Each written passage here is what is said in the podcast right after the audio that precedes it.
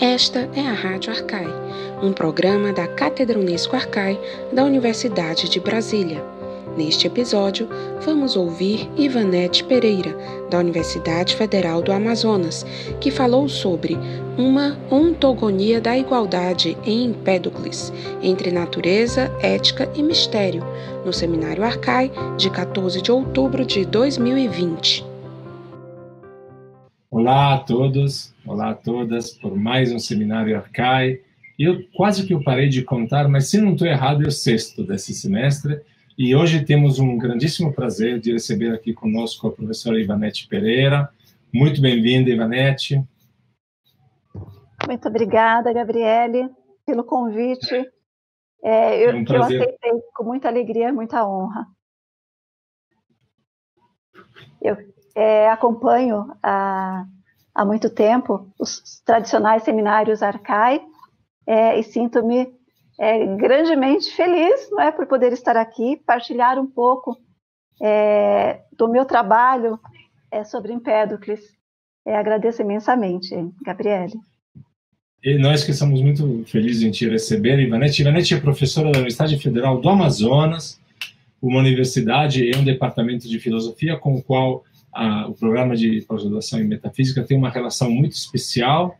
É, inclusive, Ivanete Pereira é também coordenadora lá na sede da UFAM do nosso Minter. Esse relacionamento do Minter é uma um relacionamento pelo qual a metafísica aqui da UNB e o Departamento de Filosofia da UFAM estarão oferecendo a partir do próximo ano, próximo semestre, é, com toda probabilidade, uma turma de mestrado em metafísica lá em Manaus, o Departamento de Filosofia de Manaus é um departamento excelente, muito antigo já, e é um departamento, todavia, que ainda não tem um programa de pós-graduação próprio, então esses projetos de cooperação interinstitucionais servem para isso. E a Ivanete não é somente de filosofia antiga, mas também é uma gestora acadêmica finíssima, e eu quero aqui publicamente te agradecer por todo o trabalho que colocamos junto nesses meses para que esse Minder, esse projeto belíssimo de parceria desse certo.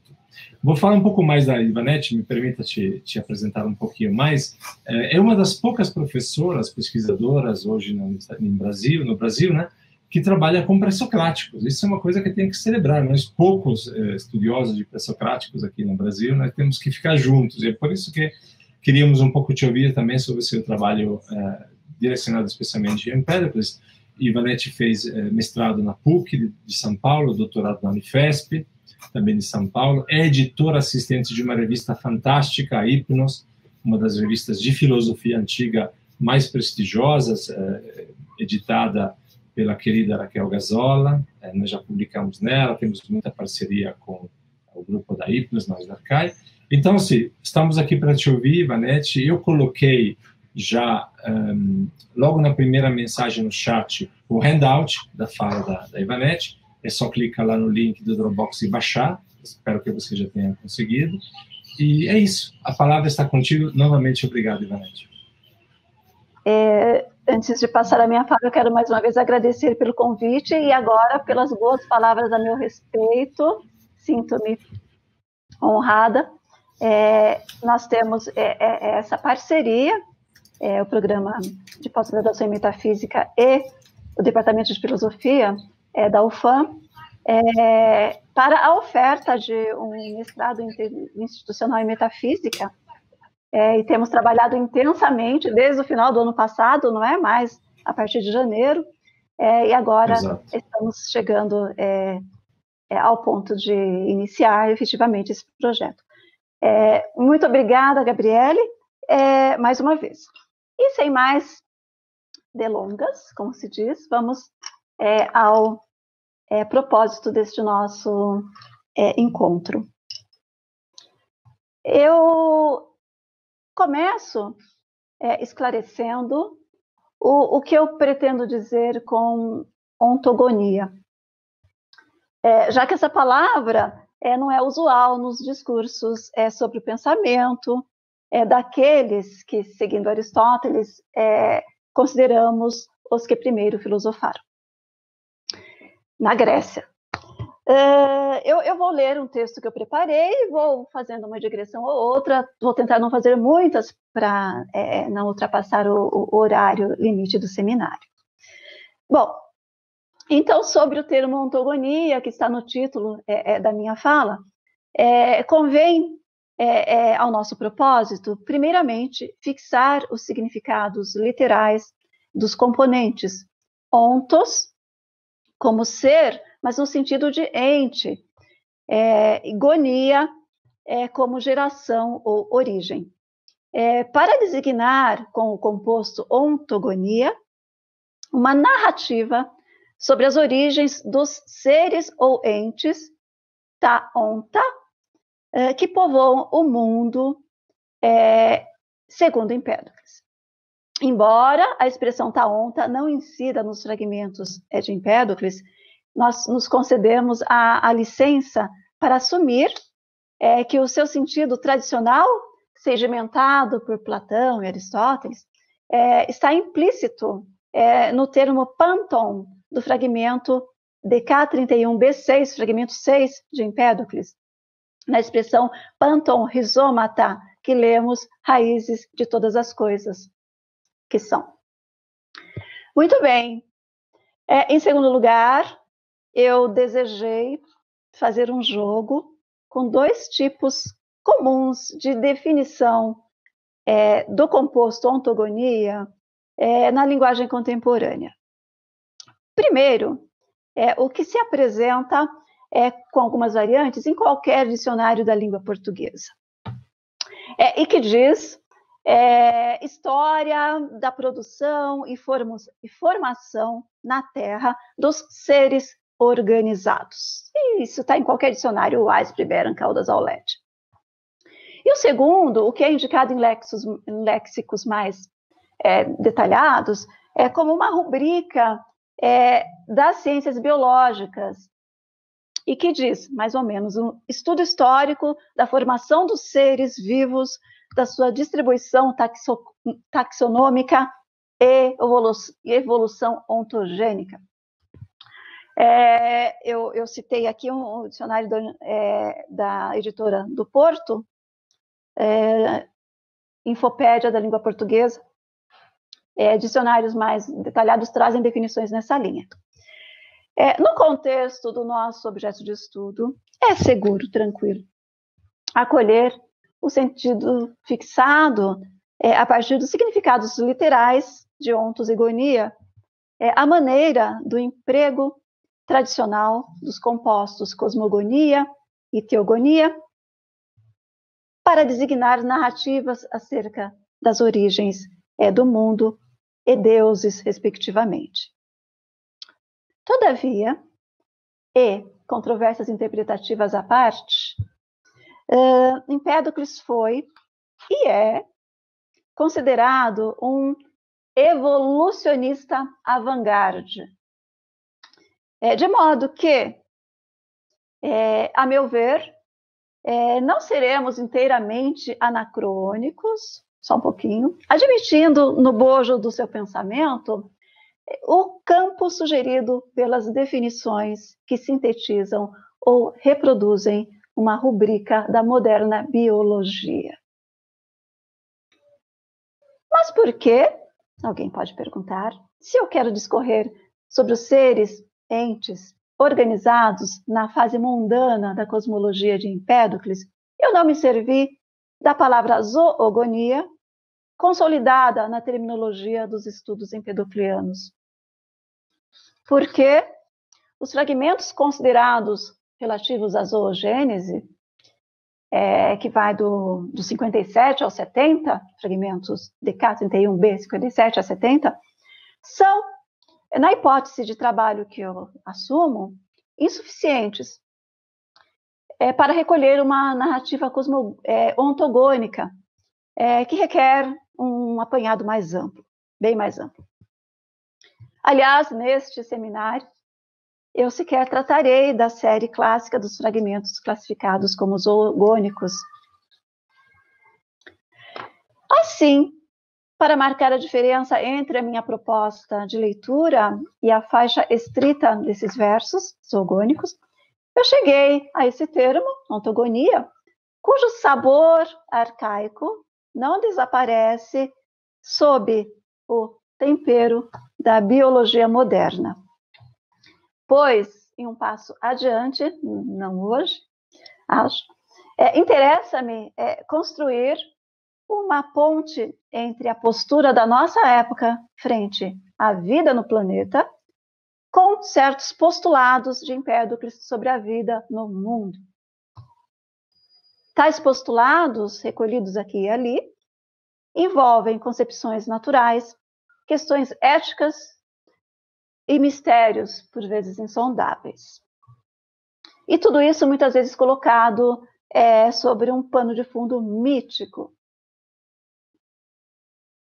No universo dos textos pré-socráticos que nos chegaram, os de Empédocles talvez sejam ou estejam entre os que mais suscitam controvérsias interpretativas entre os estudiosos. Unanimidades sobre o entendimento de qualquer ponto é acontecimento raro. Praticamente qualquer tópico que se quiser escolher do pensamento do Acaragantino pode ser e é objeto de leituras diversas. A nossa proposta é mais uma leitura e não tenho nenhuma intenção de, de colocá-la de modo assertivo. De fato, é uma hipótese de trabalho que, num escopo mais amplo, que eu não poderei apresentar aqui hoje, eu tenho assumido e me esforçado para sustentar e desenvolver.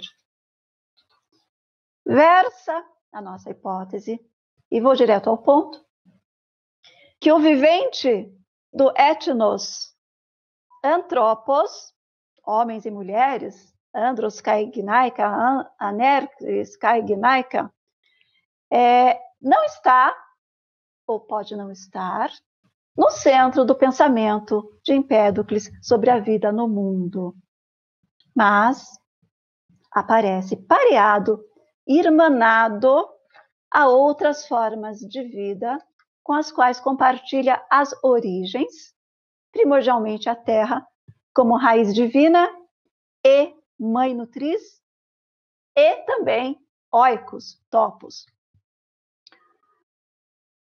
Segundo essa nossa leitura, há, nos versos de Empédocles, e aqui se, se esclarece a segunda parte do título da minha fala, afirmações, declarações explícitas e implícitas é, de igualdade, isonomia entre as diversas formas particulares de viventes que povoam o mundo, na perspectiva, na perspectiva da vida em sentido amplo, bios, que assume, enquanto tal, para o filósofo poeta, algo como licença para o anacronismo, é um direito universal a ser preservado, protegido, não violado.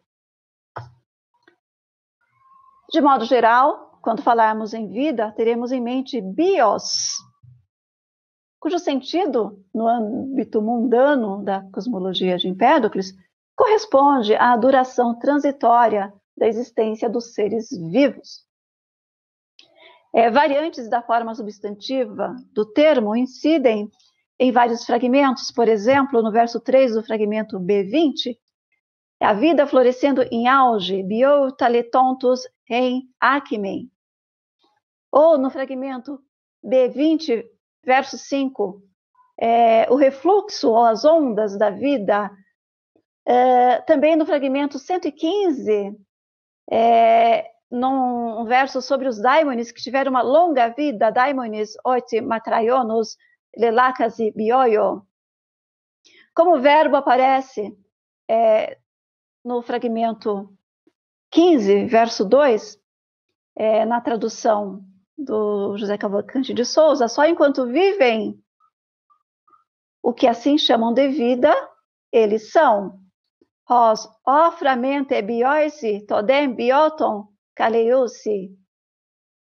E também como substantivo no plural, aparece associado a zoé, no fragmento 2, versos 3 e 4, exatamente no verso, no terceiro verso. E temos aqui um redobro semântico, não é? Empédocles diz: Parondem, zoese, bion, meros, antressantes, quer dizer, e breve parte de vida, zoese, é, boa, boa parte de vida, bio, em suas vidas, zoese, tendo visto, logo mortos, como fumaça, erguidos, se dissipam. A zoese aqui está no plural, né, significando vidas, é, e bios está no singular, significando vida. É, e aqui, se não houver uma sinonimia entre os termos, eu, eu não, sou, eu não tenho clareza quanto a isso, eles se, se mostram é, em, em, estreita é, correspondência. É, zoé, é, zoo, zoon, como se sabe, refere-se a ser vivo, vivente, é, em uma rubrica mais tardia, animais. É, mas Empédocles, quando se, se refere a um ser vivo, ele prefere designá-los como teneta, mortais, né, tenetos, ou tenetos, mortal, contrapondo a, ao athanatos, ao imortal. Ou então, ele é, os designa segundo as formas que assumem homem, mulher, feras terrestres, feras terrestres, é, pássaro, peixe, árvore, arbusto. É, para o nosso propósito, é, eu, é, nós nos referiremos às formas de vida de qualquer dessas espécies, espécies etnias, né, palavra usada por Empédocles, como seres, é, no sentido de entes, não é? ou seres vivos, é, ou ainda, usando uma palavra que é muito do nosso apreço, viventes. Muito bem, é, no viés é, que nós escolhemos abordar, como em qualquer outro, aliás, o discurso de Empédocles apresenta-se prodicamente nuançado, ao menos para um intérprete moderno que não pode apreender inteiramente, por mais artifícios do pensamento que exercite, a antiga experiência grega de realidade coesa, sem cisões entre as partes, especialmente no que concerne a dicotomia assentada entre divino e não divino, ou sagrado e profano, como dizemos. Sabemos que o pensamento de Empédocles, assim como de toda uma tradição pré-socrática, é perpassado de divindade ou divindades. Porém, o filósofo poeta de Acragas se estamos corretos em assim supor, situa-se nos limites últimos entre a linguagem eivada de divindade, é, de modo absoluto, e o processo de, digamos, desacralização do Logos, é, que terá é, impulso com a sofística. É, de modo que parece-nos é, alguns de seus versos como que preludiam, preludiam, são um prelúdio, é, de modo muito incipiente, é, é a especialização da linguagem que emergeria um pouco mais adiante. Bom, ao menos eu creio que podemos falar de uma protocrítica da linguagem, é, já que ele propõe, Empédocles propõe palavras adequadas à expressão de certas, digamos, realidades e critica termos imprecisos, inadequados ou enganosos para falar sobre essas realidades, especialmente vida e morte. É, postura muito clara em ao menos quatro fragmentos, os fragmentos DK31, B8, B9, B11 e B15. Uh, então, a expressão criteriosa e pioneira a meu ver, de Empédocles, é, quanto à linguagem, permite ao intérprete, ao intérprete categoricamente cindido, eu, é, destacar de alguns versos nuances, teores que fazemos corresponder a planos tais como natural, ético, misterioso, mítico e assim por diante. Porém, esses destaques ou recortes, embora até certo ponto se permitam classificar, é, a protocrítica da linguagem, também as várias personas do filósofo ajudam, não, é? não são fáceis de operar, pois os teores se apresentam mais ou menos é, e sempre para mais é, entrelaçados, resultando num discurso. Quem está acostumado com o Empédocles sabe, Gabriele sabe, muito, não é? é? resultando num discurso cambiante é que transita é, da expressão literal de conteúdos a uma imageria metafórica de alta carga enigmática é, e, e, e, tudo isso coloca o, o, investigador em consideráveis dificuldades. Gabriele sabe bem disso. É, também os, os, os, âmbitos nuances, âmbitos ou nuances, natureza, ética e mistério, ressalto esses âmbitos porque estão no título da minha fala, é, embora se permitam destacar, é, não escapam do entrelaçamento característico do pensamento, linguagem de Empédocles.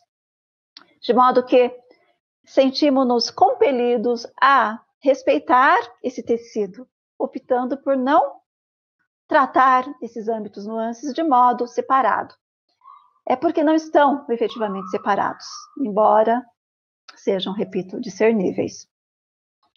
Bom, o ponto de partida da nossa hipótese no recorte que hoje apresentaremos, é o dado da origem comum dos entes ou seres vivos no ciclo mundano da cosmologia pensada por Empédocles. Na concepção dele, penso, penso eu, é,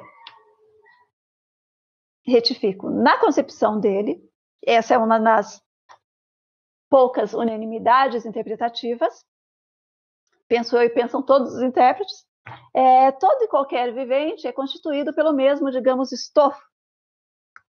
As quatro raízes rizômata divinas que, via Aristóteles, passaram é, a tradição historiográfica e interpretativa é, como estoiqueia, elementos naturais. De fato, não poderiam ser outros os fundamentos ontogenéticos para a proposição de uma fraternidade universal, cito uma expressão de Bolac, ou parentesco universal, expressão de Guthrie, entre todos os seres organizados do mundo, independentemente das formas em que se compõem e recompõem pois nascimento e morte não existem no dever empedocliano, conforme é, está dito claramente nos fragmentos B8, B9, B11 e B15. E aqui faço um parênteses, ao emprestar as expressões de Bolac e Guthrie, eu quero é, é, é, deixar é claro que a, a, entre aspas, descoberta de uma fraternidade ou parentesco dos seres é, no, no universo do pensamento pré-platônico de modo geral não é, não é novo, não é nova. É, mas a, a ideia é, não chegou a, a, a, receber grandes desenvolvimentos. Foi sugerida de passagem por um autor aqui, outro autor ali, e talvez tenha obstado um desenvolvimento é, é, mais amplo o paradigma antropocêntrico é dominante é, nas leituras.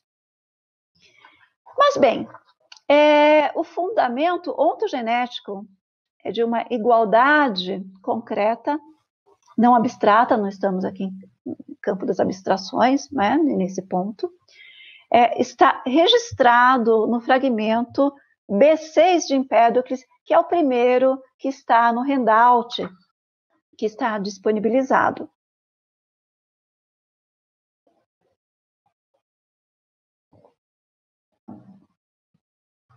E quem já está com o handout na mão, observa que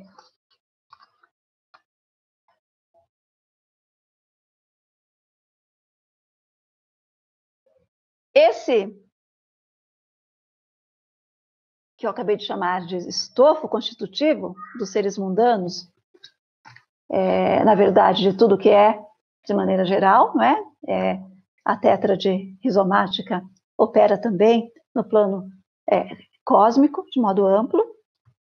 É, esse estofo não pode, não é? Está longe de poder ser descomplicado é, com a chave exclusivamente naturalizada, a bem dizer, materialista, fixada é, por grande parte da recepção do testemunho de Aristóteles sobre Empédocles.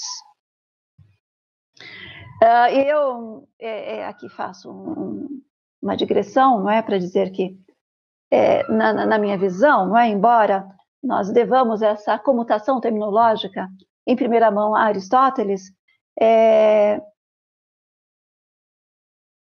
nós devemos mais não é, a consolidação é, dessa, dessa chave é, materialista, a bem dizer, não é, fixada, é, a recepção não é, de, de Aristóteles.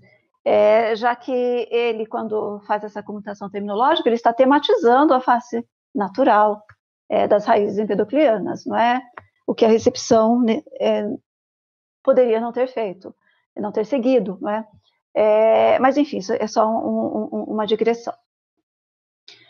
Uh, muito bem, é, de qualquer modo, não é? a chave é naturalizada, não é? é? ela não serve, não é suficiente para é, ler é, essa tétrade rizomática da, da cosmologia de Empédocles. Porque a face elementar, que é patente, existe, né, está registrada, é a face elementar, que é a face natural, o, a, o tema é, elementar, por assim dizer, é, a essa face corresponde a cada uma dessas faces, água, ar, terra, fogo, corresponde ao nome de uma divindade. Então, Zeus está identificado ao fogo, Hera ao ar, Aidoneus à terra, Nestes à água. Essa identificação se dá segundo as fontes consideradas da vertente teofrástica. É, na, em outra vertente, não é? É, é chamada alegórica, não é? que remete aos alegoristas homéricos, há, uma pequena diferença, não é? Zeus continua identificado ao fogo, porém Hera é identificada à terra, Aidoneus ao ar e Nestes à água. Nestes é, de fato, não é a, a única é, raiz que aparece claramente, não é? é indubitavelmente identificada à água, não é? Porque é, é, ela é descrita com epíteto, epíteto, que é aquela que de lágrimas umedece fonte mortal. É, então, lágrimas e umidade, não é? Não deixa margem à dúvida. Nestes é inequívoca. É, nessa, nesse fragmento, não é? é seis, é, atributos tradicionais e não tradicionais, isto é, que são modificados ou transpostos ou intercambiados é, por Empédocles, é, na colocação dessas divindades, é, scripts míticos, é, componentes misteriosos, tudo isso é, é, é conflui para é, um, um, fundamento extremamente complexo, né, que reúne é, elementos diversos nessa, nessa espécie de entrelaçamento, entrelaçamento é, de faces que separamos em âmbitos. Então, uh, atributos divinos, uh, entre aspas, comportamentos divinos, né? modos de ser, etos, uh, scripts míticos tradicionais uh, e componentes misteriosos, componentes de mistério, até onde investiguei, até onde eu cheguei, é do culto a Deméter e Perséfone na Sicília, não em Eleusis, na Sicília, uh, convergem, tudo isso converge nesse, que é o único fragmento que nos trouxe o ápax fundamental é do Cosmos Empedocliano, rizomata, raízes. É, a tétrade rizomática, já comentei, está aqui é, sendo abordada como fundamento ontogônico para o meu propósito, mas pode e deve ser considerada no nível cosmogônico. É, essa tétrade confere aos corpos organizações a um só tempo naturais e divinas, que são misteriosas, uh, estritamente irmanadas nas suas constituições originais. Uh, mais do que isso, os constitutivos rizomáticos, digamos assim, partículas de deuses naturais, talvez, partículas de deuses naturais, é, alternam-se nas formas de vida que compõem e recompõem no incessante fluxo palingenético do ciclo mundano. Cada organismo, cada ser organizado que é que veio ou deixou de veio a ser ou deixou de ser foi é e será sempre um composto das raízes que são a um só tempo naturais, divinas, misteriosas.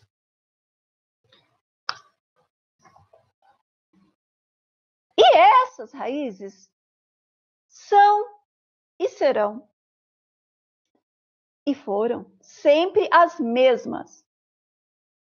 Imortais, as mesmas, imortais. Na terminologia naturalizada de Aristóteles, elas serão é, imutáveis ou permanentes. É, e sendo sempre as mesmas, misturam e separam-se em medidas, recompondo, compondo e recompondo todas as formas de vida.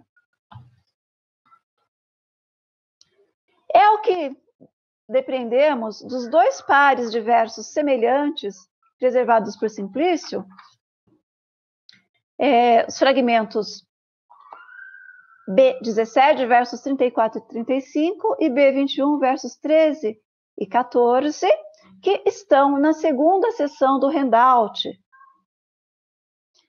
É, é, os teores desses versos foram, foram confirmados é, no papiro de Estrasburgo. Eu anotei no handout, sob a tradução do José Cavalcante de Souza, é, a, no fragmento 17, os versos que figuram na reconstrução do livro 1 da Física é por Oliver Primavesi, como se sabe, um dos editores do Papiro de Estrasburgo, que depois continuou trabalhando, reconstruiu o livro 1 da Física parcialmente, no que foi possível, não é? Uma parte do livro 1 da Física de Empédocles. Eu me servi aqui da versão publicada na edição é, pré-socráticos dele mesmo, Primavesi, com o Mansfield, de 2011, eu acredito que essa tenha sido a última edição que ele fez com, tá, é, com correções é, das contribuições que ele sempre recebe, das novas descobertas que ele é, é, é sempre incorpora nas reedições é, desse trabalho, não é? acho que essa de 2011 foi a última, se alguém souber de uma mais recente, depois me fala.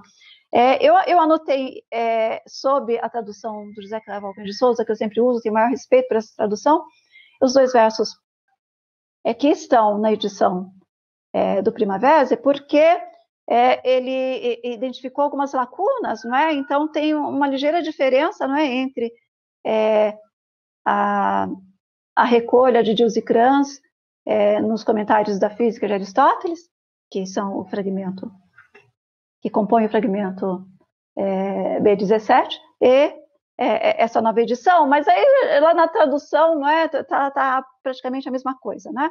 É, é só mais um por uma questão de rigor que é, eu, eu, coloquei aqui é, os versos extraídos da edição é, do Primavera, porque tem uma pequena diferença. Eu trabalho, eu continuo trabalhando é, com o compêndio de Osikrans, não é? E vou incorporando as novas descobertas, é, e corrigendas, uma coisa assim que eu trabalho.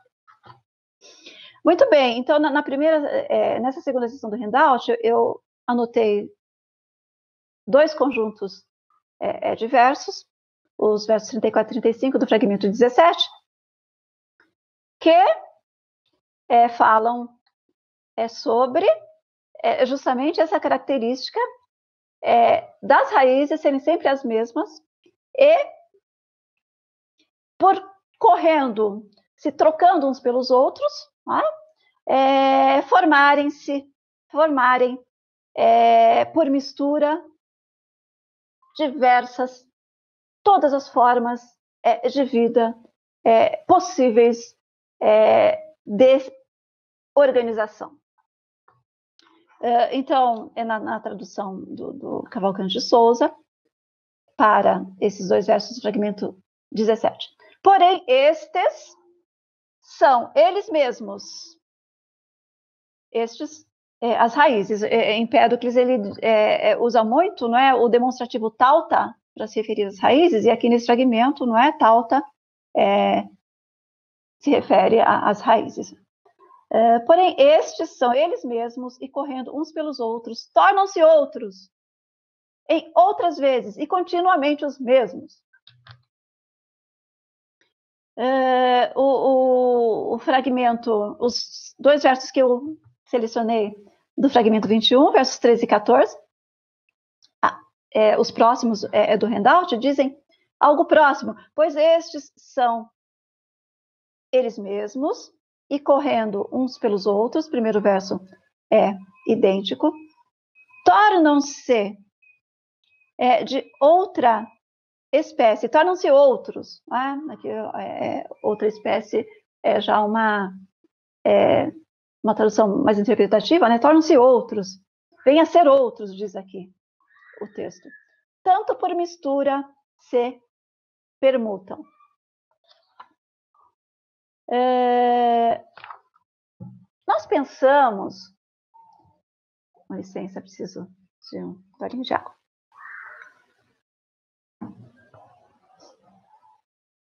Perdoe pelo nosso majestático, é um velho hábito, mas não é assim um, um, uma presunção de concordância, mas é um convite, não é? é chamada às fileiras.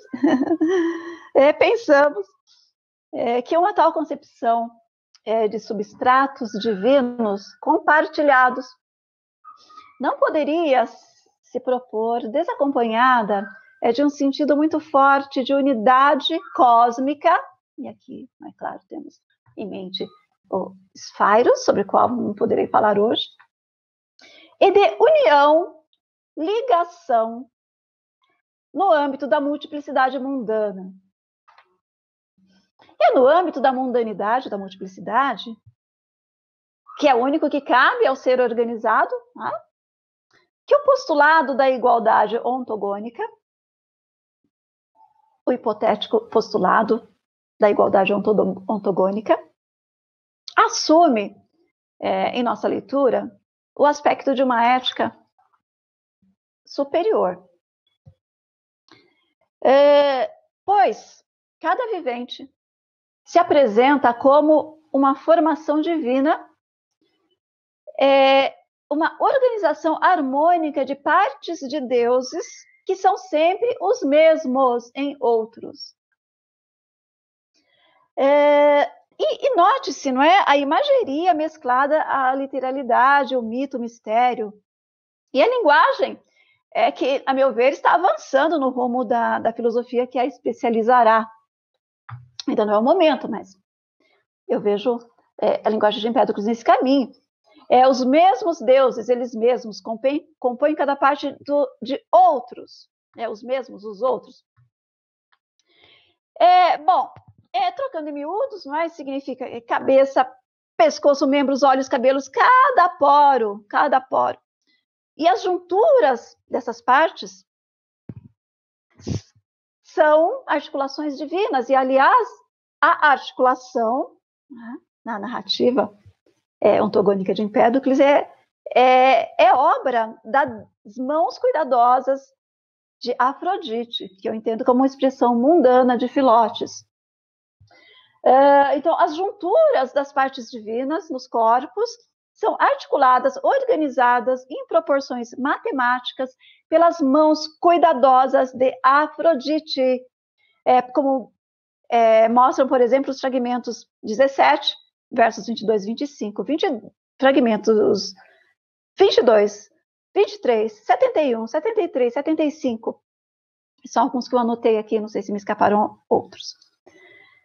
Uh, ora, se os mesmos deuses, deuses, se os mesmos deuses nos compõem, resulta que somos intrinsecamente iguais, ainda que apresentemos diferentes compleições, formas e etoi, segundo as proporções das misturas.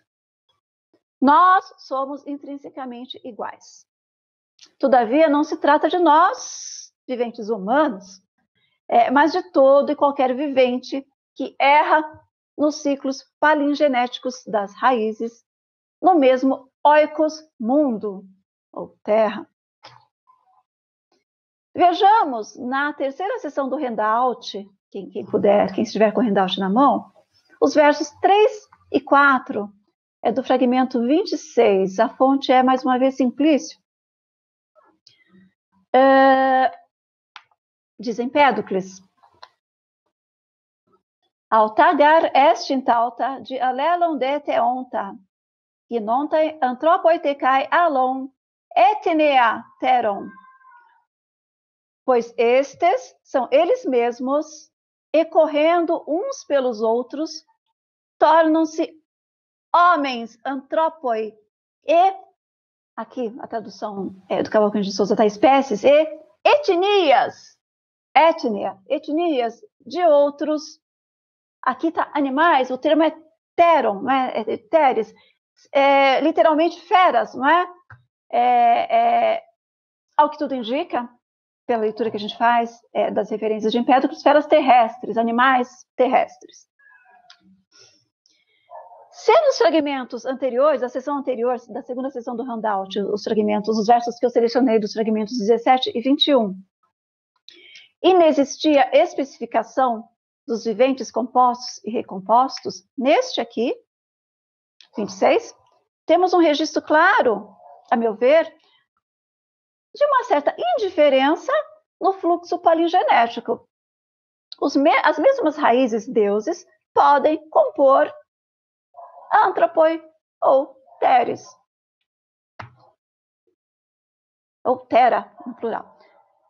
Se organismos, formações, seres viventes pertencentes a qualquer éton, etnos são, podem ser a cada palingênese, compostos e recompostos pelas mesmas raízes divinas, e destas é dito que permutam caminhos, chama, é, anoto os, os fragmentos B35 e B115, é, que trazem uma imagem muito clara dessa permutação de caminhos, né? é, das raízes, ou permutam misturas, fragmento 21, verso 14 especificamente, compondo organismo de diversas etnias, perdoem, ficar repetindo, é, o etos, um possível etos da vida, deve dizer respeito à constituição orgânica fundamental, isto é, aos deuses raízes ou raízes deuses. E, consequentemente, esse etos será válido para os viventes de qualquer etnia. Ou seja, deverá ser, né, nossa hipótese, igualitário, isonômico, para sermos fiéis é, ao termo grego, não é? Para todos os seres, entes, seres vivos, viventes do mundo. Uh, o ethos de preservação da vida, quero dizer. Nesse sentido, é, Quer me parecer que o registro é, dessa igualdade ontogenética das formas compostas inscreve-se previamente nos próprios componentes, ou seja, nas próprias raízes divinas. É o que eu leio neste verso do fragmento 17, verso 27, que está na quarta sessão do, do handout.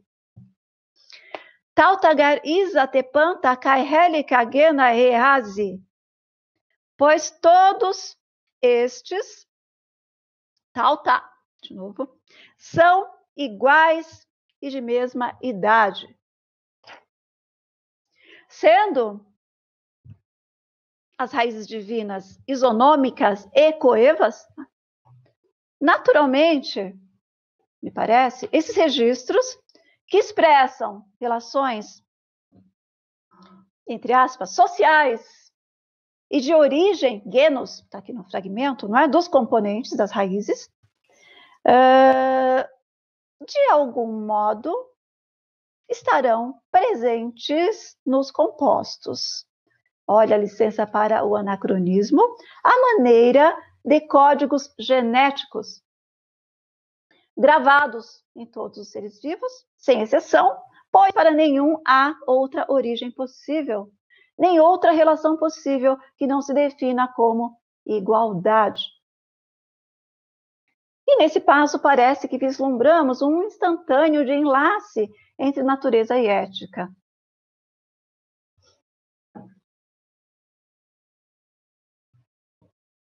Mas, ainda, já que estamos falando não é, em formas de vida, é, em espécies, que etnias é, estariam contempladas no conjunto de todos os seres vivos dos quais estamos a falar desde o início e dos quais apareceram há pouco expressamente Antropo e Teres no fragmento 29. Até onde eu pude chegar com as minhas investigações, é, ainda em curso, segundo a minha leitura, é, o conjunto dos viventes ontogonicamente irmanados compreende entes vegetais e animais. É, é, minerais eu não encontrei ainda. E, e, se alguém encontrar, por favor, me avise.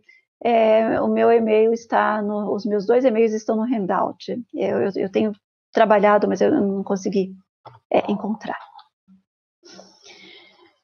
Muito bem, animais, entre aspas, aqui, não é?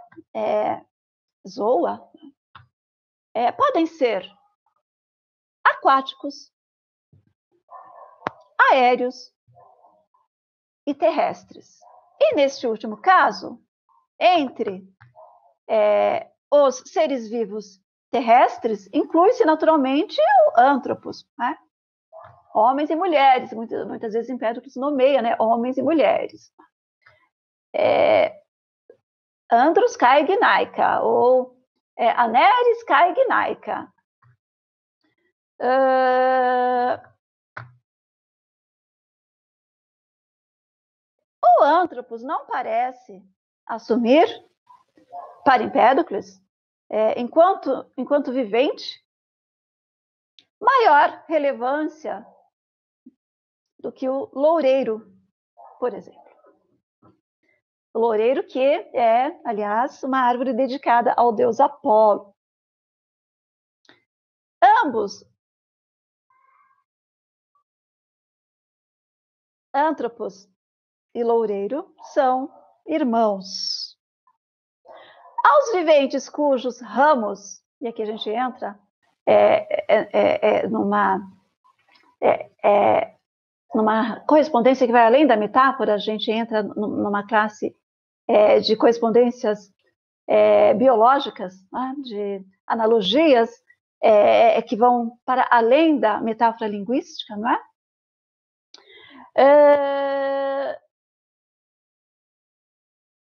viventes, aos viventes cujos ramos se movem, no caso é, do loureiro e do homem.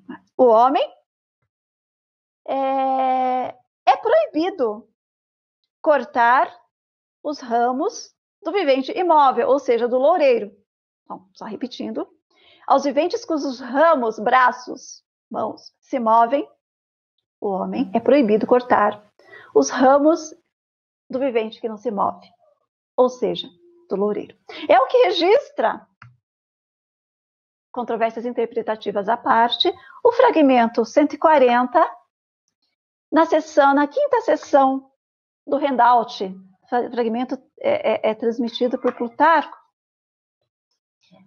que diz, simplesmente, depois nós vamos ver o contexto, de folhas de loureiro cabalmente abster-se. Né? Não tocar em folhas de loureiro.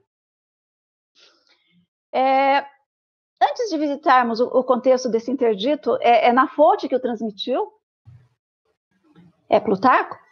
É, quem pôde é, fazer o download do handout, por favor, note na mesma sessão o caso do fragmento 127, colhido no bestiário Perizoon Idiotetos de Eliano.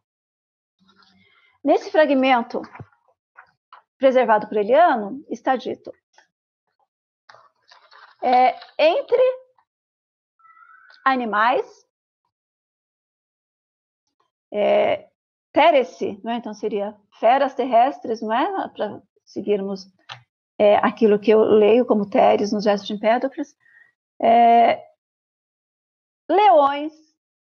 E por que, que dá problema falar animal? É porque é, é, a separação entre é, animais né, é, e, e, vegetais parece ter sido é, cabalmente operada por Teofrasto na esteira é, do, do, do, da biologia aristotélica.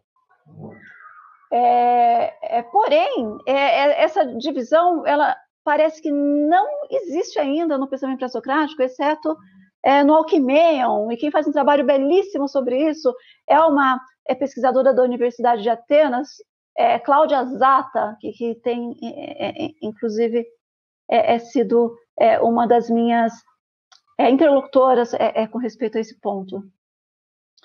Uh, muito bem.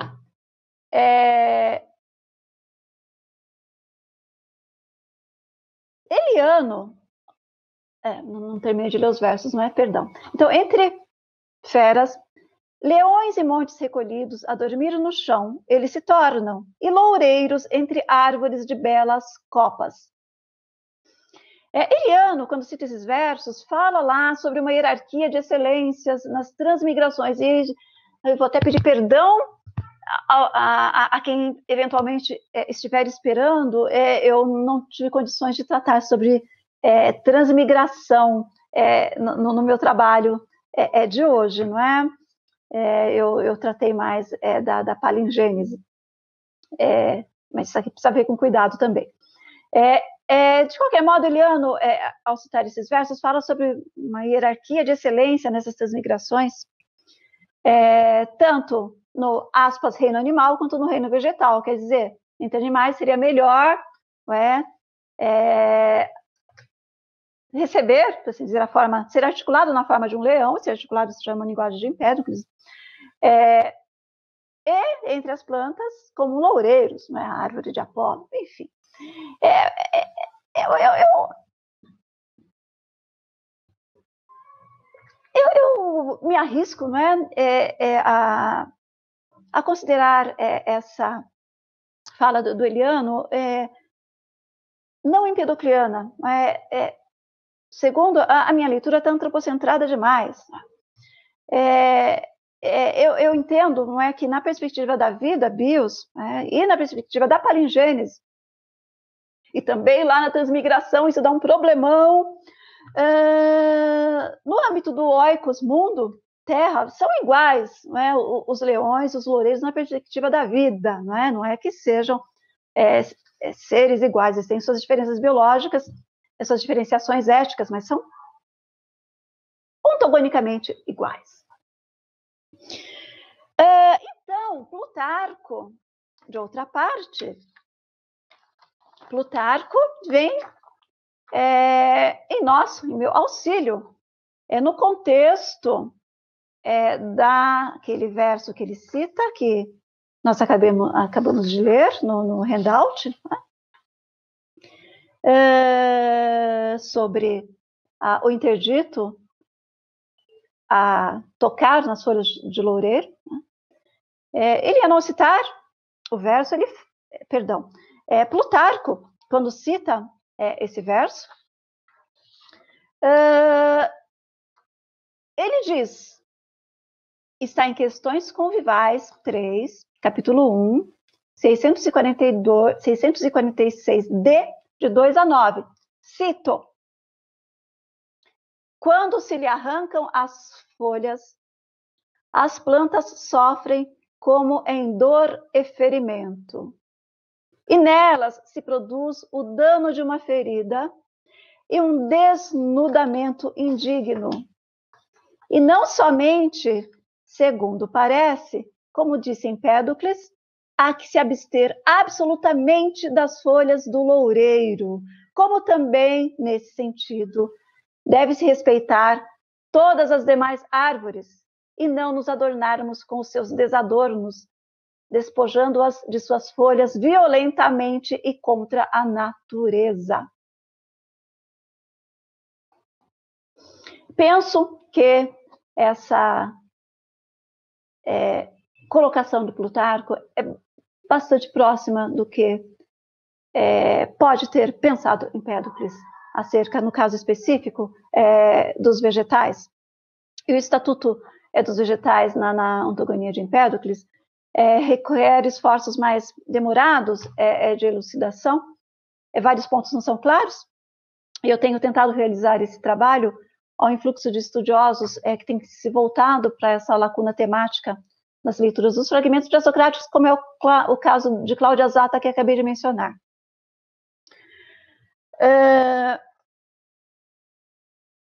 o Estatuto dos Animais, né, sim, relativamente às plantas, é segundo a, a hipótese de trabalho que seguimos, sempre bom é, é, reforçar, não é? é? é parece menos complicado é, de redesenhar, desde que se abra a mão da postura antropocêntrica. É, por exemplo, nos fragmentos 21, versos 9 a 12, estão na próxima sessão do handout, e 23, versos 6 a 8. Recolhemos um, aspas, catálogo de seres viventes, estou citando é, a expressão de Xavier Gerbrand. É, esse catálogo dos seres viventes seria árvores, seria constituído por árvores, homens, mulheres, feras terrestres, pássaros, peixes. E, caso queremos ampliar o catálogo para um inventário do mundo, e essa é uma expressão do Bolac, é, também é, notamos a presença de deuses imortais é, nesse inventário. É, é possível que, que esse catálogo constitua o conjunto dos viventes, ou parte do conjunto dos viventes, cujo estatuto é é, igualitário na narrativa ontogônica de, de Empédocles. Então, aqui na nossa última sessão do handout, sessão 7, é, sétima sessão, eu coloquei os versos do fragmento 21. Os do fragmento 23 que eu citei são, são bem parecidos. Eu vou ler só a, a tradução. Cavalcante de Souza. Uh, pois deste, Tolton, são todas as coisas quantas eram, são e serão.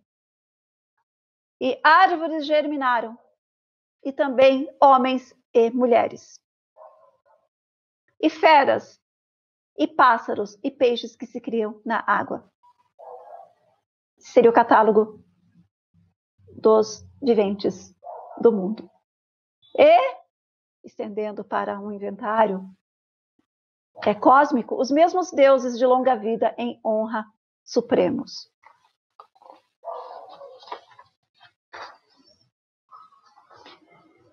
O Antropos, no caso o próprio Empédocles, né?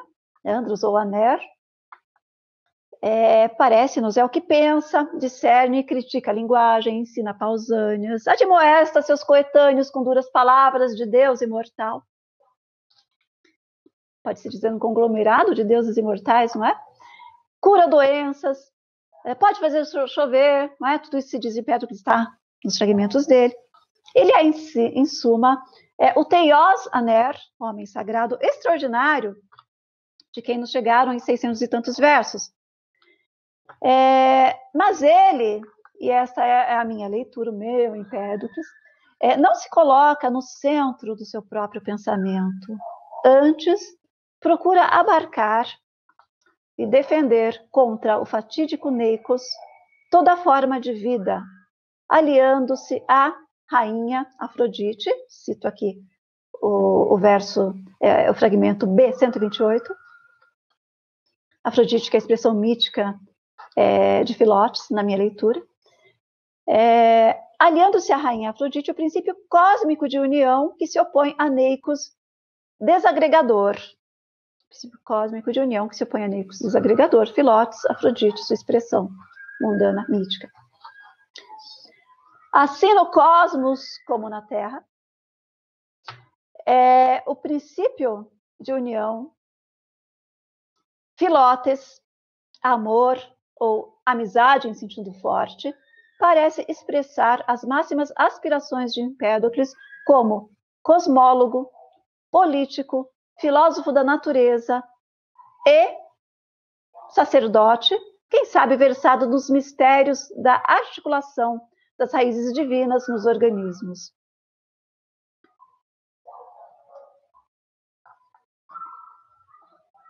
Bem, como eu disse, é, é, nos versos de Empédocles, é, é, os postulados que eu quis recolher né, sobre a igualdade ontogônica entre os viventes assumem várias nuances.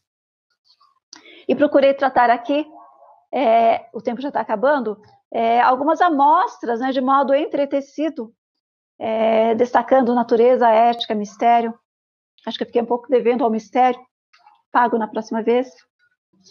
É, a partir do, do, fundamento da Constituição rizomática original, que é comum a todos os, a todos os viventes, e, portanto, os faz, me permitam, ao invés de irmãos de sangue, irmãos de deuses, é, tornando o mundo uma grande fraternidade, um oikos comum, é, no qual o ethos identifica-se a uma espécie de curadoria da vida.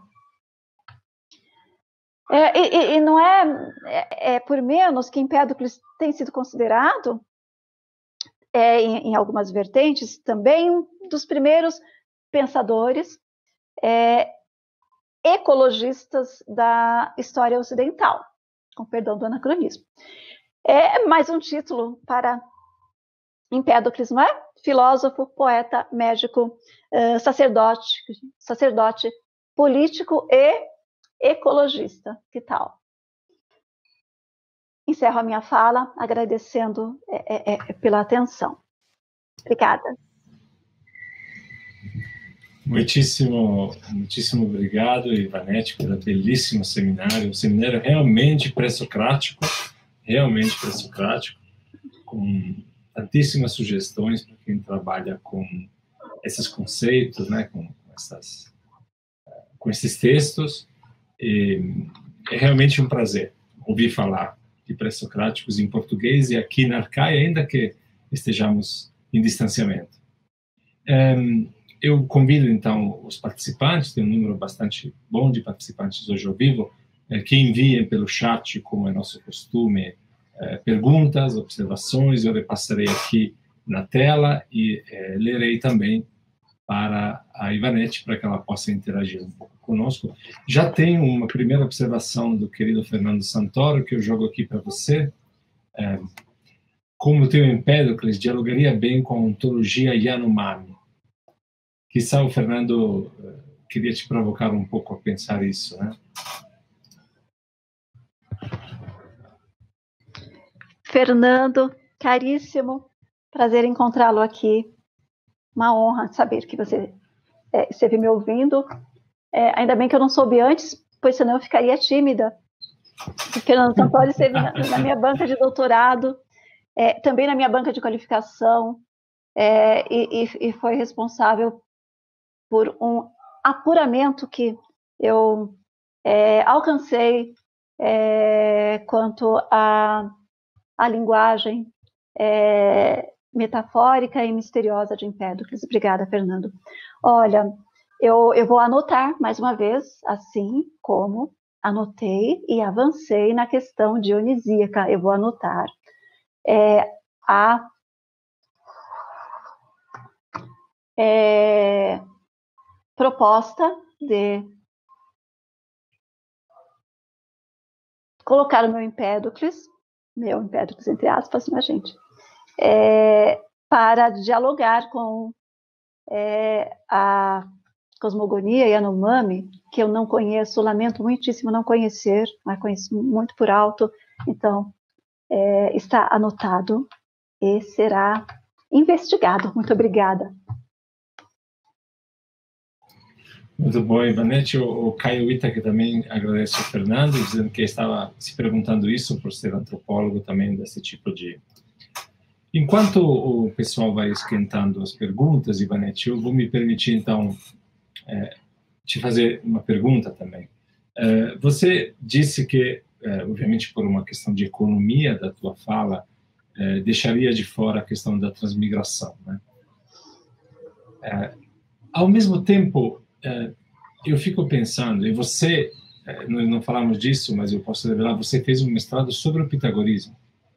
Você tem, todas as, digamos assim, as condições de compreender, de fato, este movimento de Empédocles como um movimento interior aquilo que é a filosofia que está sendo desenvolvida na Magna Grécia, no sul da Itália, naquele período, num diálogo com as religiões ctônicas, essas religiões Perséfone, etc., e em diálogo também com uh, essas tradições uh, pitagóricas que, de certa maneira, até do ponto de vista político, elas estavam dominando aquela região, que vai de Roma até a uh, Sicília. Né? Então, a minha, o Karl Hofmann me convenceu alguns anos atrás, quando ele diz que o que acontece no final do sexto século, começo do quinto século, é uma espécie de movimento em busca da explicação mínima das causas das coisas. Assim, qual é a explicação suficiente? Que ele chama de método das arcai, mas o nome uhum. não importa. Qual a explicação suficiente necessária? É, qual é a causa necessária que eu procuro para explicar este fenômeno? E eu sempre fiquei pensando nesta ideia do parentesco universal, que é um pouco o que está por trás desses termos que você trouxe hoje de maneira tão, tão elegante também. Por que a necessidade desse parentesco universal? Por que eu tenho que ser irmão de um loureiro, fundamentalmente? Né? Qual, é, qual é o sentido ontológico, ontogônico, claro, né? mas ontológico também desse, dessa questão? E a minha impressão é que, de fato, eu volto então ao problema inicial, que de fato isso tem muito a ver com essa questão da transmigração. Isso é você, é, a transmigração, pelo menos nas tradições pitagóricas que eu conheço melhor, ela é o pressuposto da transmigração é exatamente que haja este contínuo, esta possibilidade de um diálogo ontológico, de uma pertença ontológica entre todos os seres. Eu queria te ouvir um pouco mais sobre isso. Eu sei que você escolheu não falar sobre isso, mas eu queria um pouco te ouvir porque eu tenho mesmo essa dúvida na minha cabeça. Obrigado. Obrigada pela pergunta, Gabriele. Pois é. A metempsicose.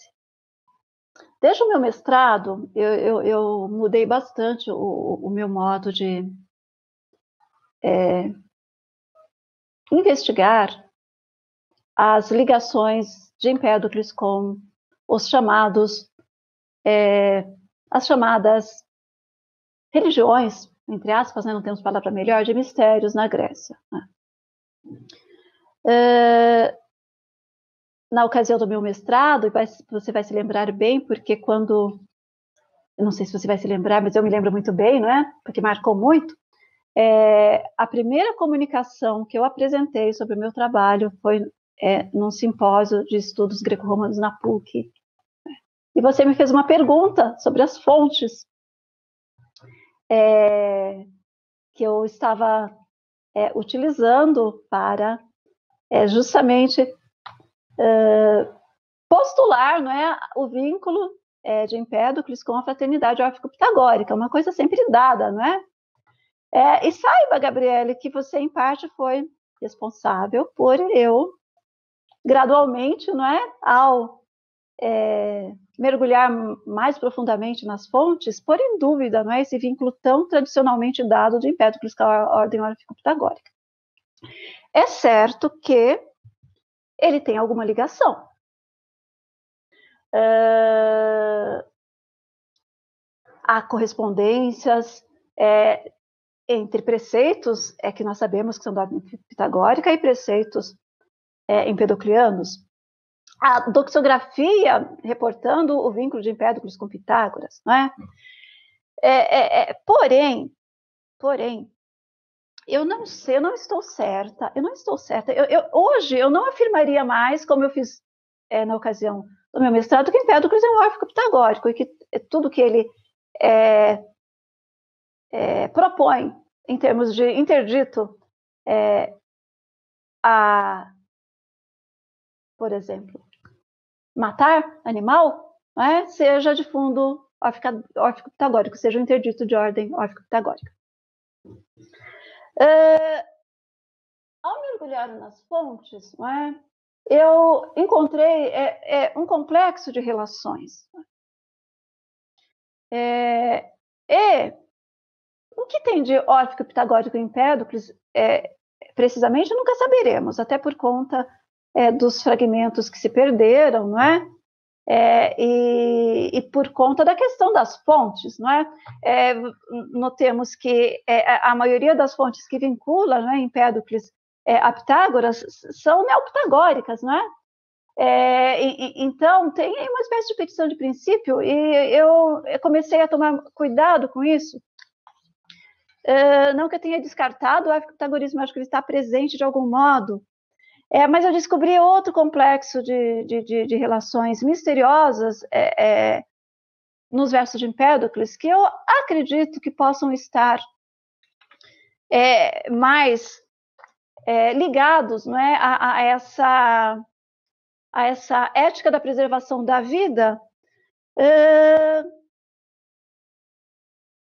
Não necessariamente é, sendo exigência é, a transmigração é, de, um, de um ego, não é? Quer dizer, eu, eu, no, meus trabalhos diferenciam a poligênese é, da chamada metempsicose ou transmigração, é, entendendo que, que quando há um ego particulado, não é, que, que transmigra, é, estamos no campo de uma metempsicose, de uma transmigração. Agora, eu não sei o que é esse ego, eu não sei. Eu não sei o que é o daimon. Eu não sei. É, e numa perspectiva que nós poderíamos dizer vitalista, né? uh, e no, no bojo de algumas relações que eu encontrei entre é, de, os mistérios de divindades ligadas ao culto da terra, né? quer dizer, e, Demet, é, Perséfone e Deméter, o nome é siciliano de Deméter, é, é Nestes, né, que, é, que, é, o nome que aparece no fragmento 6, né? É, esse complexo é, me parece, me parece ser é, é, é razão suficiente para ensejar esse ethos de, de, preservação da vida, qualquer vida, não só o animal sanguíneo, né, que é, o que está mais ligado à, à, à interdição é, vinda, que é dita que vem da ordem pitagórica, além da interdição às favas, não é? Além da interdição às favas. É, muito bem. É, Empédocles aparece né, é, no fragmento é, é, é 140, 140,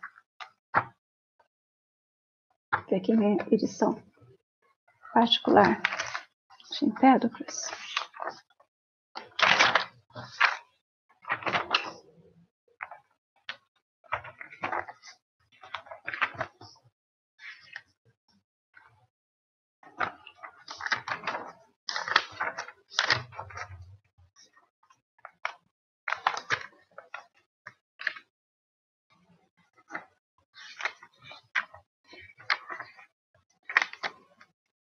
No fragmento 140, ele aparece como é, aquele que, segundo Plutarco, não é, interditou é, o corte, não é, o consumo de folhas de loureiro, não é?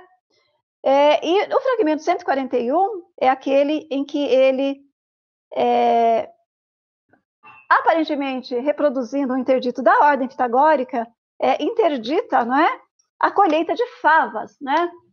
É, eu fiquei pensando, né, o que é que isso pode ter é, é, em comum, não é? O que é que, é, qual, qual, poderia ser a, a, a ligação é, entre loureiro, favas, arbustos,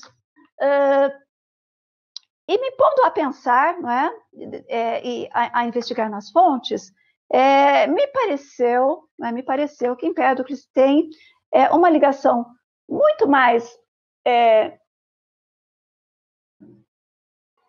mensurável com os ritos das divindades da Terra do que com a ordem pitagórica.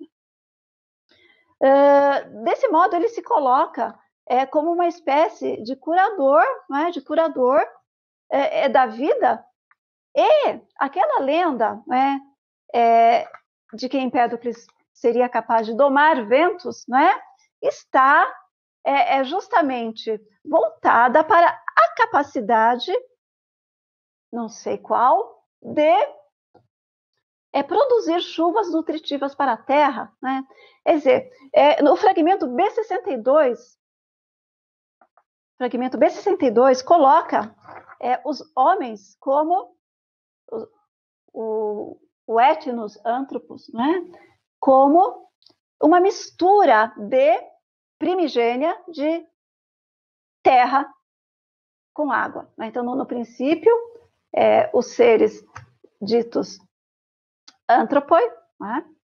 é, eram torrões de terra, torrões de terra é, torrões de terra úmida, possivelmente, não é que depois que emergiram é, a, a superfície, passaram a ser é, separados primeiro é, pelo, pela função separadora de Neicos e depois articulados é, em, sua par, em, suas partes por Afrodite. Né? É, e, e, e, quer me parecer que esse, essa ontogenia né, marcadamente é, terrestre, mas literalmente terrestre, né?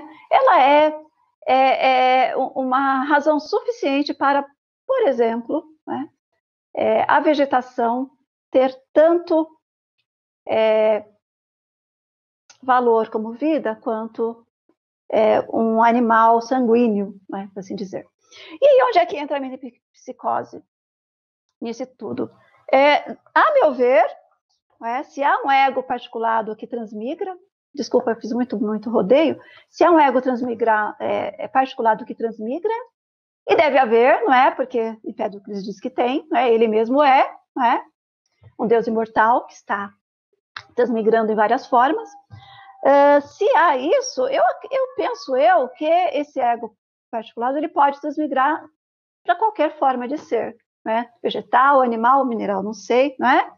E que, é, mas que isso, não é? Uh, não chega a ser a justa razão é, pela qual uh, emerge uma ética da vida. É, a questão me parece ser que uh, tudo é divino nessa na constituição dos seres. Tudo é divino. E a agressão a qualquer uh, parte divina é uma agressão ao próprio Deus. Né? É, e isso, esse é, motivo, por assim dizer, na minha visão, não passa necessariamente, necessariamente pela metapsicose, embora possa também é, passar. Eu não sei se eu respondi, eu me alonguei demais, na verdade. Não, excelente. É... Eu, eu, achei, eu, achei, muito boa a tua resposta. Muito obrigado, Ivanete. Eu não quero monopolizar muito, mas já tem mais de quatro perguntas aqui, então eu vou passando elas para você. Vou passar as primeiras duas, que são do Michel Menezes, que diz assim: Boa tarde, gostaria de fazer duas perguntas. Um, como a senhora vê a relação entre metáfora e analogia no uso que Empédocles faz dos nomes dos deuses para se referir às quatro raízes, aos elementos. E a segunda pergunta do Michel é o fato que Empédocles é frequentemente citado nos estudos sobre o papiro de Dervene como uma das influências do autor do texto. Se a senhora já se interessou por essa relação, o que, que pensa sobre isso? É, muito obrigada pela pergunta, muito obrigada. então, como é que eu vejo é, é, a questão, a possível não é questão da, da analogia ou, ou, da metáfora é, na é, identificação é, das raízes divinas a deuses? Bom, eu não sei se cheguei a, a, a, dizer em uma das minhas digressões, não é que uma das grandes dificuldades do intérprete de Empédocles é justamente discernir, discernir quando ele está sendo é, literal, quando está sendo metafórico. Então, é, muitas vezes, né, esse é um, é um nó górdio não é, na interpretação é, dos versos de Empédocles. Né? É, muitas vezes nós é, não, não temos muitas pistas não é, sobre é, o, o, a modalidade do discurso que está sendo é, colocada. Né?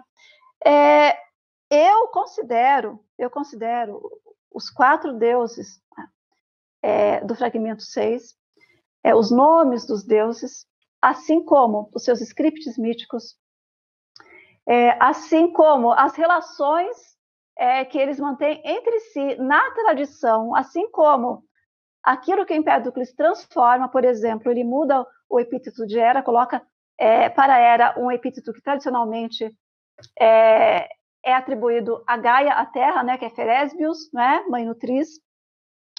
É, eu considero esse complexo né, divino extremamente importante, extremamente importante, e acho que ele não é metafórico nem analógico. Eu acho que ele é misterioso. A meu ver, é, esse complexo de divindades está é, ligado justamente é, a cultos, a mistérios da Terra. Né? Eu, eu, eu, tenho pensado né, é, Empédocles como é, é, extremamente afim né, aos mistérios da Terra. Aí tem lá né, os pontos do órfico-pitagorismo, né? Inclusive, o, o, o, o Primavesi é, é, calculou não é, a cronografia do ciclo de Empédocles com base na tetractis pitagórica, né, Gabriele? Então, ninguém pode dizer que Empédocles não tem é, a, as suas vinculações órfico-pitagóricas, nem não estou é, pretendendo dizer isso. Contudo, na minha leitura, eu encontrei um vínculo ainda mais forte né, com as divindades da Terra. E, embora não pareça, né, infelizmente eu, eu, não vou ter tempo de, de discorrer é, sobre isso aqui, essas quatro divindades, né, Zeus, Hera, Aidoneus e Nestes, estão é, in, é, implicadas é, na narrativa, no hino é, que fundamenta os ritos de Deméter. Uh, com a particularidade de que Hera parece estar ocupando o lugar de Deméter, e faz todo sentido, né, o epíteto Feresbius, né, porque Deméter também é uma deusa da terra, e é identificada em algumas regiões, não memorizei quais aqui, é, não anotei para falar, é com é, a própria Hera, né, então esse complexo é, é de divindades do fragmento 6, é, eu não vejo como metafórico nem como analógico, eu vejo como uma teia é, de mistério, não é? Que, é, no fundo do qual eu talvez nunca conseguirei chegar, né? É, agora, se há uma metáfora aqui de extrema importância, né, que foi objeto da minha tese, é, e que é, muitas vezes é passada por alto, até por conta da comutação que sofreu é, na historiografia filosófica, é o termo rizômata, que significa raízes. Por que raízes? Essa é a pergunta. Por que raízes? Essa foi a pergunta que me guiou é, quando eu estava fazendo a minha investigação e que me conduziu diretamente a esse complexo é, demeteriano é, é, e de Perséfone na Sicília, que é justamente na, na região de Empédocles. Há, há um, um, investigador que também trabalha nessa linha, é Cherry, Serri, não sei como pronuncia, em italiano, o Gabriele deve conhecer, né? É, sim, o Cherry, sim. Cherry, é, ele também pensa é, é, que os mistérios mais profundos é, imbricados no pensamento de Empédocles são os de Deméter e Perséfone. Não estou sozinha, portanto, é perigoso estar sozinho nessas coisas. Muito obrigado, é. Ivanete. Estou brincando. Bom... Desluntes, não é? é que, que no, no, no, início do século XX é, é, escreveu o, o seu célebre Perséfone, né? Essa pista foi lançada, né? É, e tem sido, claro, trabalhada por outros estudiosos, evidentemente. Tem uma pergunta da tua colega, eh, Ivanete, que eu aproveito para cumprimentar, Socorro Jatobá. Socorro pergunta assim: como podemos chamar, segundo Empédocles, o fim de uma determinada identidade, uma vez que não existe morte?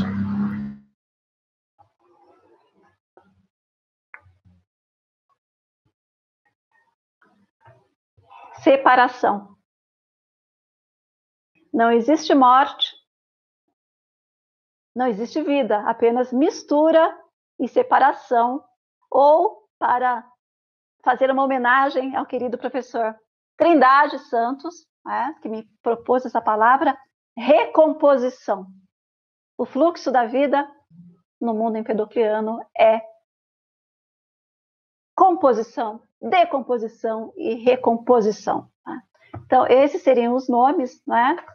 É, entre aspas, especializados para aquilo que é, na linguagem comum se chama vida e morte.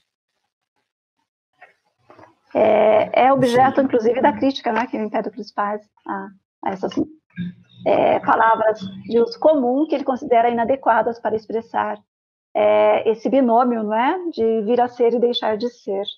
Obrigada pela pergunta, caríssima Socorro.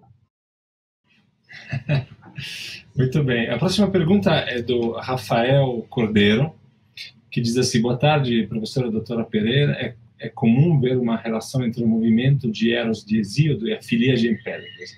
Haveria alguma relação entre o Neicos e o Caos? Então, Eros de Exíodo, filia de Empédocles e Neicos e Caos. Hum. Sim, é, com relação é, a, ao eros hesiódico, né, é, a, as funções. É, ah, bom, em primeiro lugar, Empédocles não diz filia, não é? Quem diz filia é Aristóteles, Empédocles diz filotes, né? filotes. É, que é um neutro, não é? Filotes, que é um substantivo neutro é, que na mundanidade assume a expressão mítica de Afrodite, né, divindade feminina. Né? É, muito bem, há sim né, é, todo um, um conjunto é, de funções é, da erótica em Exildo que são é, transferidos, não é? é parte de uma tradição comum, né? É, Eros e Afrodite estão desde sempre ligados na tradição, e sim, é, Filotes de, de, de Empédocles, embora seja uma é, elaboração extremamente particular dele, né? Tem muito, sim, tem um fundamento é, no Eros é, hesiódico. Sim, acredito que sim, acredito que sim. É, aliás, né, a, a, minha dissertação de mestrado foi justamente sobre alguns aspectos é do mito em Exildo e em Empédocles. Então, sim, é, especialmente, não é, é, no que concerne a função da união entre diferentes, né, ou entre opostos. Uh, aproveito para voltar um pouquinho ao fragmento 6, né, é, da questão anterior, para fazer observar né, que os pares é, de deuses rizomáticos, né, eles são pares é, sexuados, né? É, e esse é, intercurso ele está presente é, na função é, de Afrodite. Ora, o, o Filotes né, é o, o, princípio cósmico da união das raízes, né, e responde pela união dos pares que são diferentes ou que são opostos. E aqui eu não quero muito dizer é, que a Afrodite, no é, pensamento de Empédocles, ela articula apenas partes contrárias, não é? Porque é, não sei se é bem assim, mas todavia ela articula partes diferentes, né? É, e com, como partes diferentes, entendemos também os sexos opostos, que justamente é a função de Eros, não é, na cosmogonia hesiódica, é promover, não é, a, a união de pares sexuados opostos para que prossiga é, a é, geração, não é? Então, nesse sentido, sim. Embora Filotes, Filotes Empédocles tenha um, um, uma porção é, de elaboração extraordinariamente particular. É, agora, Neicos, Neicos, é, Neicos é princípio de separação. É, o seu significado é ódio, não é? ou discórdia. Né? Uh, então, Neicos opera uh, na faixa que vai é, da, é, do rompimento dos Fairos, que é a obra máxima de Filotes, é, até que, na hipótese de, um, de uma cosmologia reversível, né, é, Afrodite, é, Filotes, assuma é, é, a, o domínio né, e ele seja é, retirado é, de por entre, por assim dizer, né, é, é, as partes que ele separa. É, todavia, é, Necos, na mundanidade, né, no mundo é, da multiplicidade, ele tem um papel de coadjuvância é, na, na, formação da vida. Em, em, primeiro lugar, porque na hipótese de uma cosmologia reversível, se Neicos não houvesse separado as massas é, das divindades que estavam lá amalgamadas é, no esfairo sob a ação é, unificadora é, de Filotes, é, não haveria condição de possibilidade para a formação do mundo e das partes do mundo. Né? Então, em primeiro lugar, Neicos se situa na própria origem da multiplicidade. Né? Uh, e depois que os seres organizados começam a, a emergir, Neicos continua atuando nas primeiras é, é, é fases é, em que partes é, de raízes divinas devem manter-se é, coesas. Né? então, é, quando partes iguais de, de deuses, de raízes, não é? estão é, é, juntas, né? e significa que é, Neicos as separou, as separou a partir de uma unidade indiferenciada na qual estavam amalgamadas pela ação de Filotes. Né? É,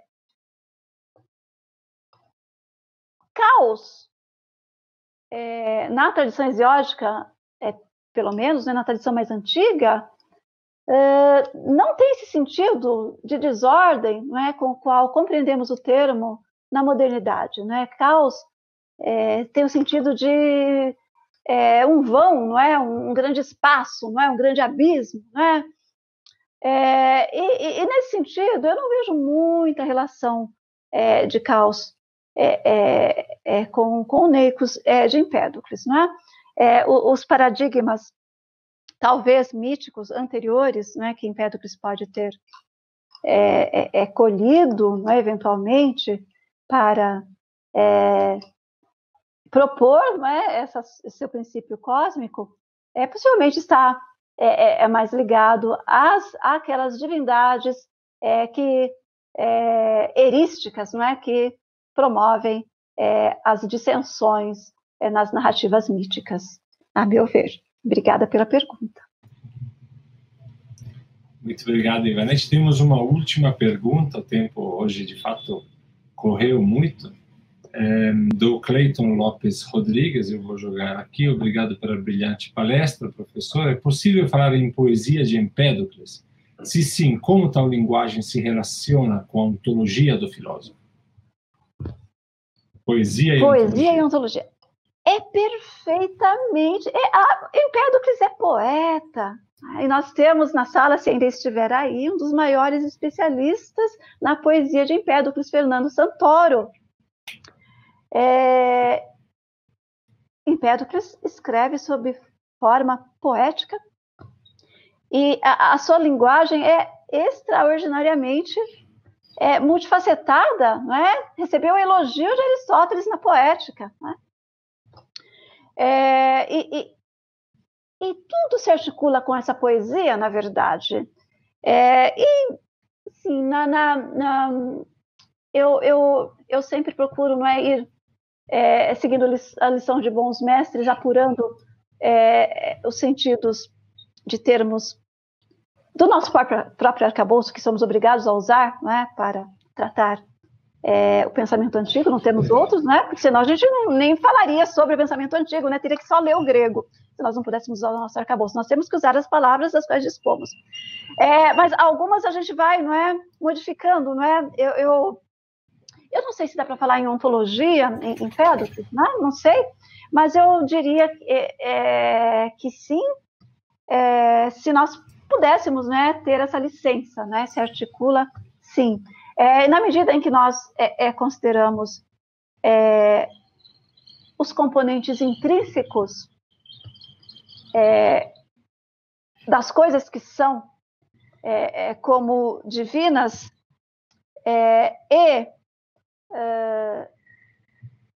dispersas não é, por toda a realidade, né?